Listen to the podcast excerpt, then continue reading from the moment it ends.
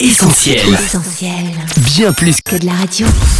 Le journal de la Bible, Le journal de la Bible, toute l'actu d'un livre hors du commun, Christine et Laure. Salut à tous et bienvenue dans l'été du journal de la Bible. En vacances ou au travail, on espère que vous allez bien. Avec Laure, on est très contente de pouvoir vous accompagner au fil de la saison estivale avec un programme spécial. Oui Chris, flashback sur les actus Bibles qui vous ont le plus marqué cette saison. Aujourd'hui en route vers le Guinness des records. On revient ensemble sur la plus grande Bible manuscrite au monde. Et puis Karine viendra donner un petit coup de main à notre culture générale biblique. Salut Karine Salut les filles, salut tout le monde Se laver les mains ou sans laver les mains, par les temps qui courent, les gestes barrières ne sont jamais bien loin, on en parle dans un instant. Hâte de découvrir ça avec toi, Karine. Encore une fois, bienvenue à tous dans le journal de la Bible. Le journal de la Bible, Christine et Laure. Pendant 5 mois, les membres d'une famille indienne se sont filmés en train de reproduire la plus grande Bible manuscrite au monde. Voici l'histoire des Varghis. Manoj, Suzanne et leurs deux enfants se sont en effet lancé ce défi de taille, sans mauvais jeu de mots bien sûr. Et c'est dans leur maison à Dubaï qu'ils se sont relayés jusqu'à 15 heures par jour pour recopier soigneusement les 66 livres de la Bible. 153 jours et 60 stylos plus tard, le fruit de leur travail est en tout cas impressionnant, Laure. Elle pèse 151 kg, mesure 85 cm de longueur, 61 cm de largeur et presque un demi-mètre d'épaisseur. La Bible manuscrite de la famille Varghis, exposée aujourd'hui dans une église à Dubaï, pourrait bien détrôner celle de Sunil Joseph au livre Guinness des records. Oui, Chris, c'est à cet autre Indien, Sunil Joseph, que l'on devait jusqu'à présent la plus grande Bible. Il avait fallu 4 mois en 2005 pour retranscrire les textes bibliques dans un ouvrage de 91 cm d'épaisseur et lourd de 61 kg. Une chose est certaine, pour Suzanne Varghis, la plus belle récompense ne sera pas une publication dans l'édition 2020 du Guinness des records, mais plutôt le temps qu'elle a pu passer avec sa famille autour de la Bible.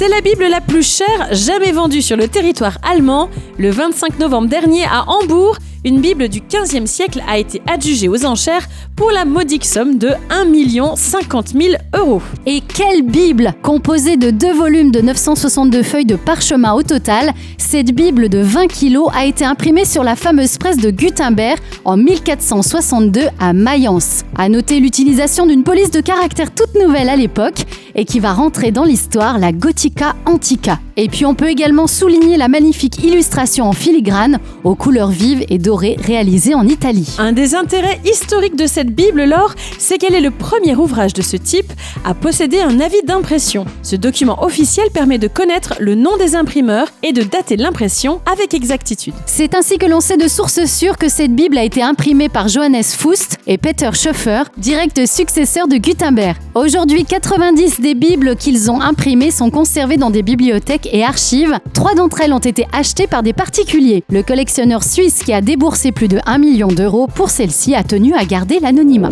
Elle n'est ni suisse ni anonyme, encore moins millionnaire, mais elle collectionne pour nous les expressions françaises d'origine biblique. C'est Karine, notre chroniqueuse de l'été.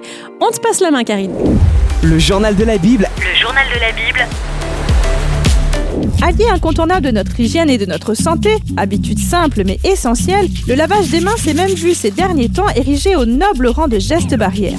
Pour prévenir la transmission du coronavirus en particulier et de tous les microbes en général, il faut donc se laver les mains. Avant de préparer les repas, de manger ou de s'occuper d'un nouveau-né, après s'être mouché, avoir toussé ou éternué, après avoir pris les transports en commun ou être allé aux toilettes, lavez-vous les mains. Depuis son invention au milieu du 19e siècle par le médecin hongrois Ignace Philippe Semmelweis, le geste est même devenu tellement indispensable qu'il s'apprend dès la petite enfance. Apprenons ensemble à nous laver les mains.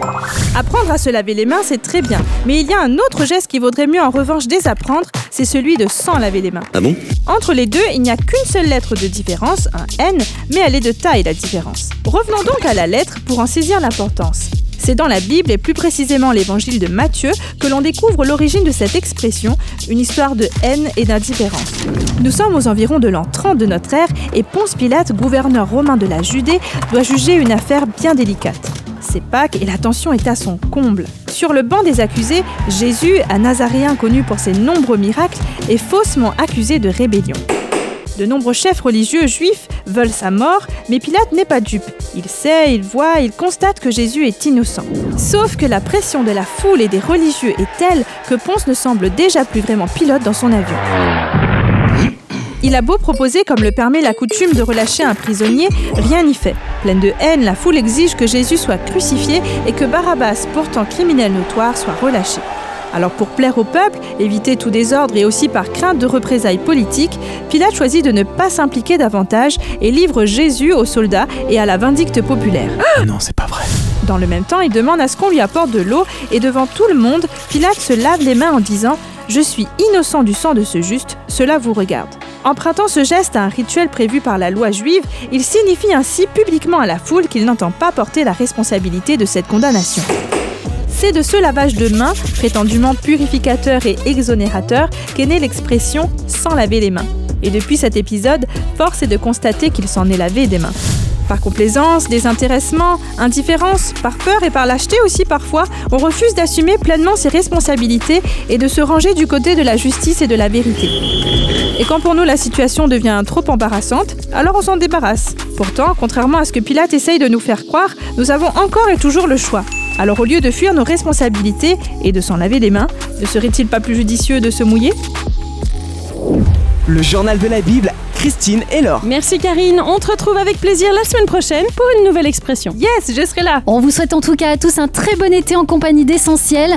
Que vous soyez en vacances ou que vous travaillez, toute notre équipe reste là pour vous accompagner. Du bon son et 4 radios digitales vous attendent sur essentielradio.com ou notre appli. De nombreuses ressources vidéo sont disponibles pour vous sur essentieltv.fr. Quant à notre chantier, il ne prend pas de pause estivale et on a encore besoin de votre mobilisation sur soutenir.essentielradio.com. Encore un grand merci pour votre soutien. Hashtag ensemble, on est plus fort. Très bel été et à bientôt. Bye bye